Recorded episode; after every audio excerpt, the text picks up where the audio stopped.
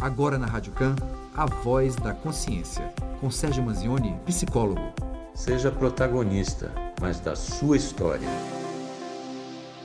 Bom dia, querido. Seja muito bem-vindo. Bom dia, Camila. Bom dia, André Luiz. Bom dia aos ouvintes. A gente vai esclarecer, né, no seu viés psicológico, o que é stealth. Stealth. Stealth. Vamos pensar nessa situação. Um casal concorda em fazer sexo, o ato é dito que deve ser seguro, que deve ser usado camisinha. O sexo é consensual e o ato então deve ser feito de forma segura. Mas no meio da relação, por algum motivo que a gente vai ver depois, o homem retira a camisinha e continua o ato sem a camisinha, sem a proteção. Isso sem que a mulher saiba. Então ele faz uma quebra de contrato, vamos dizer assim.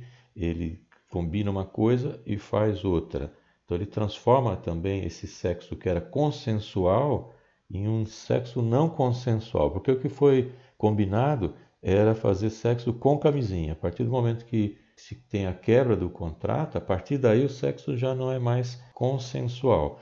Então, retirar a camisinha durante o ato sexual sem que a parceira saiba é o, o ato do stealthing. E isso, naturalmente, vai expor os parceiros a riscos de gravidez, risco de infecção sexualmente transmissível, e muita gente vai se sentir violado pelo, por ter sua dignidade violada, por perder a autonomia de escolha. A pessoa não, não, não escolheu isso, simplesmente ela foi vítima de uma ação, podemos dizer assim, criminosa, porque está tipificado, stealthing é tipificado no artigo 215 do Código Penal e é uma violação sexual mediante fraude. Muita gente não vê problema nisso porque acha que o ato sexual foi consentido em si, né? Quer dizer, o ato anterior foi consentido que não tem nenhum problema disso acontecer no meio. Como a gente tem uma cultura machista, isso também é acobertado e é considerado como algo que foi no calor da relação sexual. Sérgio, o que leva né, o homem a agir dessa forma, né? E como você mesmo explicou, o uso do preservativo foi algo tomado né, pelo casal, pelas duas pessoas. O que leva o homem né, a tomar essa decisão e agir de forma tão individual durante uma relação e agir dessa forma tão desrespeitosa? Existem vários motivadores. Então, alguns relatos desses homens dizem que é pelo prazer, que sem camisinha a sensação é diferente e que tem mais prazer e que a camisinha atrapalha, etc. Alguns colocam o risco e a adrenalina, como se fosse uma roleta russa. A pessoa se expõe a um risco porque é de se, de se observar também que quando o homem retira a camisinha, ele também pode estar se expondo a uma infecção sexualmente transmissível. Né? Ele também pode estar se expondo a uma gravidez indesejada que ele poderá ter que assumir lá na frente. Então ele, ele se coloca em risco e essa adrenalina de estar fazendo algo arriscado, essa roleta russa é um, um motivador. E a gente pode ter também motivadores que são iguais aos do estupro.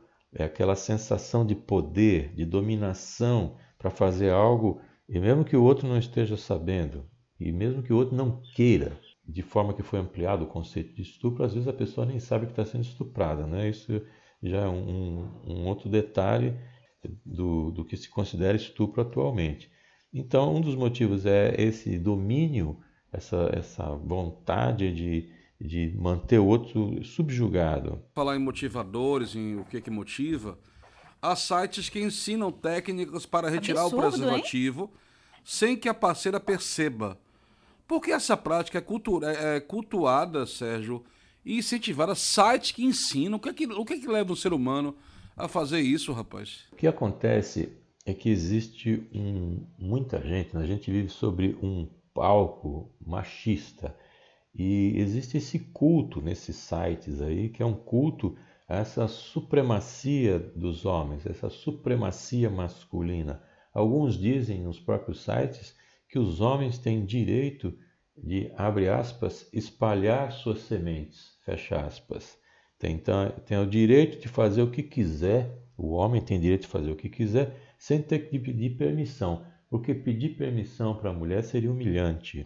Então, o machismo é esse palco é, que está esse pano de fundo, que na verdade é uma manifestação de uma ignorância atroz de homens assim emocionalmente imaturos, misóginos, sexistas.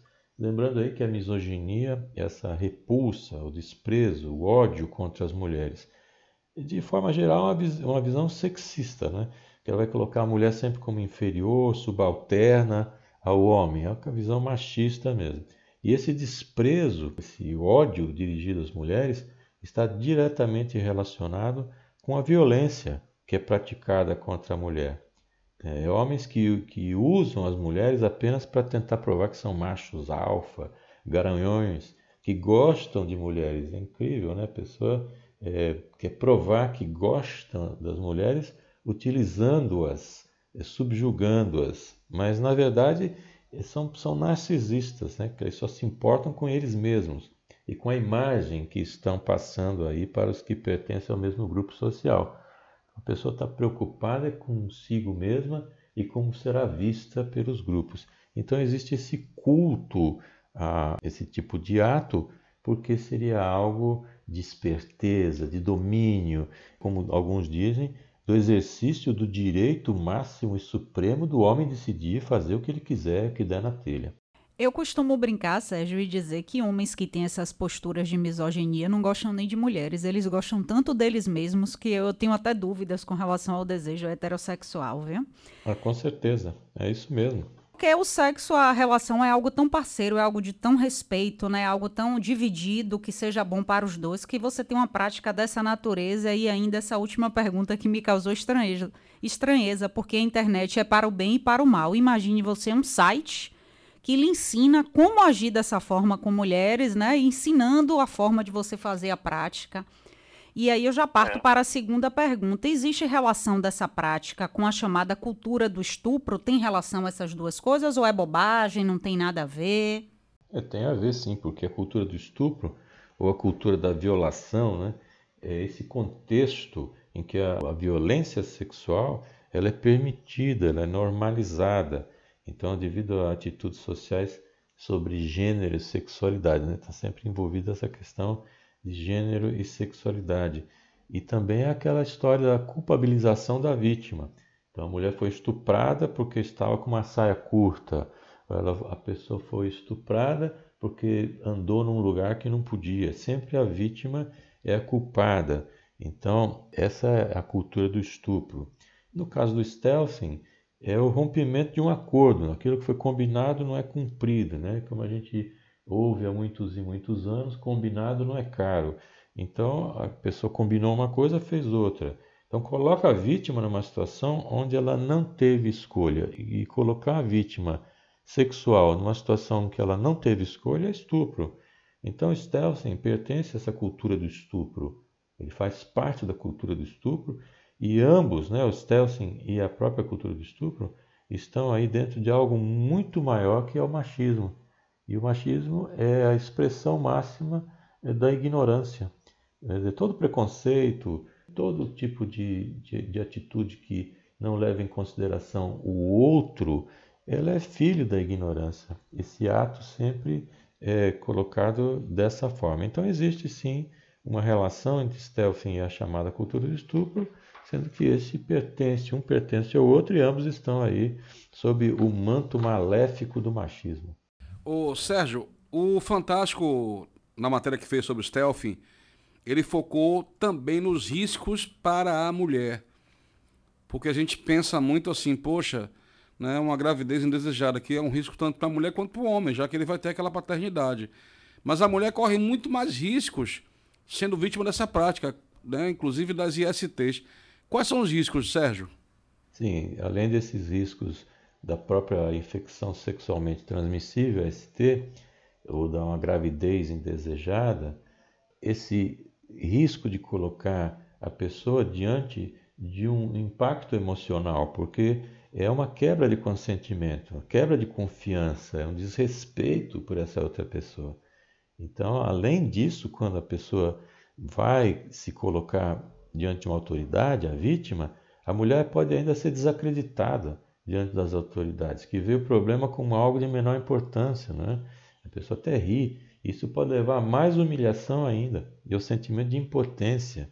A é mulher em delegacia, né, sendo alvo de piadinha, de, de todo tipo de colocação, delegacias machistas, né? Isso pode levar também a impactos emocionais e a uma sensação de impotência, em que a pessoa diz: Olha, não tem mais o que eu possa fazer, não faço mais nada, perdi, vou ficar por isso mesmo, na outra vez eu vou ficar mais esperta. Então, as, as vítimas sofrem danos emocionais, financeiros, porque a pessoa vai ter que correr atrás de poder ver como reparar os danos emocionais e até físicos, né? uma pílula do dia seguinte, etc e danos físicos reais, né? Porque ela pode ter essa, pode ter uma infecção.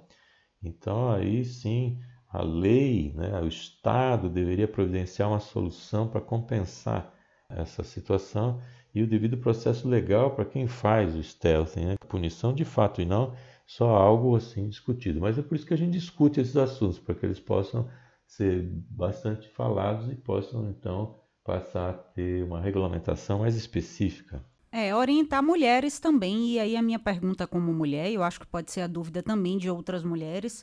A mulher que identificou que durante uma relação sexual o parceiro teve essa conduta, ela pode denunciá-lo, ela procura algum órgão específico, ela pode ir direto à delegacia.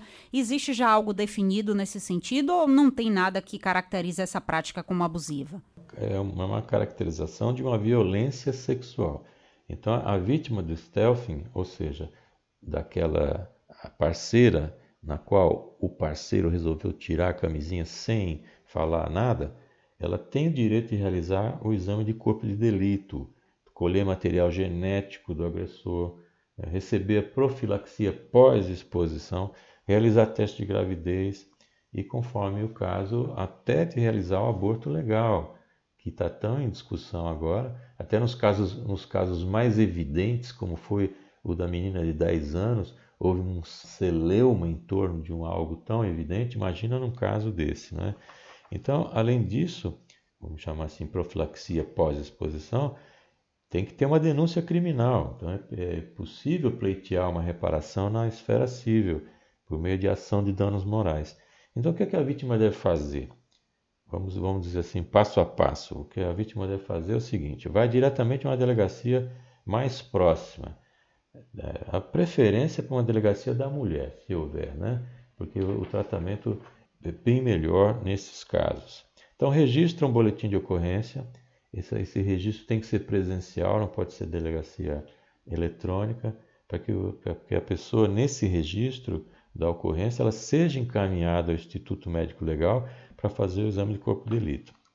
Aí faz essa, né, solicita a realização do exame de corpo de delito para que se possa então coletar provas do crime. Depois disso, a mulher então, depois desse exame de corpo de delito, buscar um hospital, uma UPA, unidade de pronto atendimento, unidade básica de saúde, mais próxima e pedir o seguinte: a profilaxia pós-exposição, é a PEP, profilaxia pós-exposição. Então a mulher tem direito a isso e direito a isso sem que tem que dar explicações ainda por cima, né?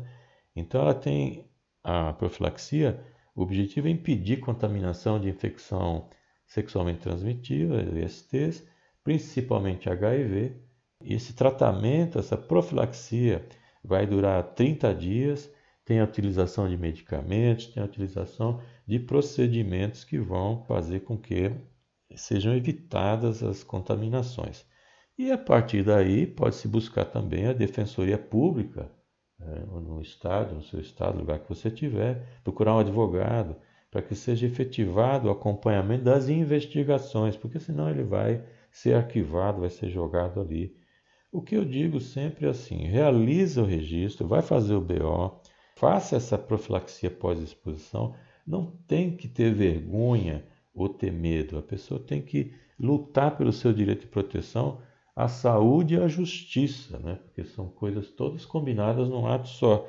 Então, a, se você passou por isso, você foi vítima e deve ser protegida, independentemente do, dos comentários ou das opiniões alheias. Então, procurar grupos de discussões, procurar apoio e fazer logo o que tiver que ser feito. Delegacia, BO, IML, corpo de delito, profilaxia pós-exposição, faz o tratamento completo, busca a defensoria, entra com ação e vai fazer todo esse processo. Muito bacana esse esclarecimento, Valeu, é, né, de é. Sérgio, porque a gente que é leigo não tem acesso, né, às vezes às as entrelinhas de uma, algo como esse que tem sido falado, né, agora mais amplamente, a gente já sabe agora qual direcionamento tomar. Sérgio, muito obrigada, né, pela sua participação. Gostei muito desse tema de hoje. É, quem entrou agora no finalzinho do programa ou quem ouviu toda a entrevista, onde encontrar você? Quais são as fontes, né, os locais, as redes sociais, o site? Me encontra no meu site www.sergiomanzione.com.br. Manzione é M-A-N-Z-I-O-N-E é uma porta de entrada para as minhas coisas. Ali tem os artigos, tal. Logo de cara tem um link para comprar o meu livro, Viva sem Ansiedade. E também você pode é, ouvir o meu podcast, que são muitos temas, mais de 180 temas, em que são lidados é, essas questões cotidianas. Por isso o, o podcast chama-se Psicologia Cotidiana. É só procurar ali que você acha. Eu agradeço mais uma vez a minha participação aqui às quartas-feiras. Muito obrigado ao pessoal da rádio aí. Boa semana para todos e até a semana que vem.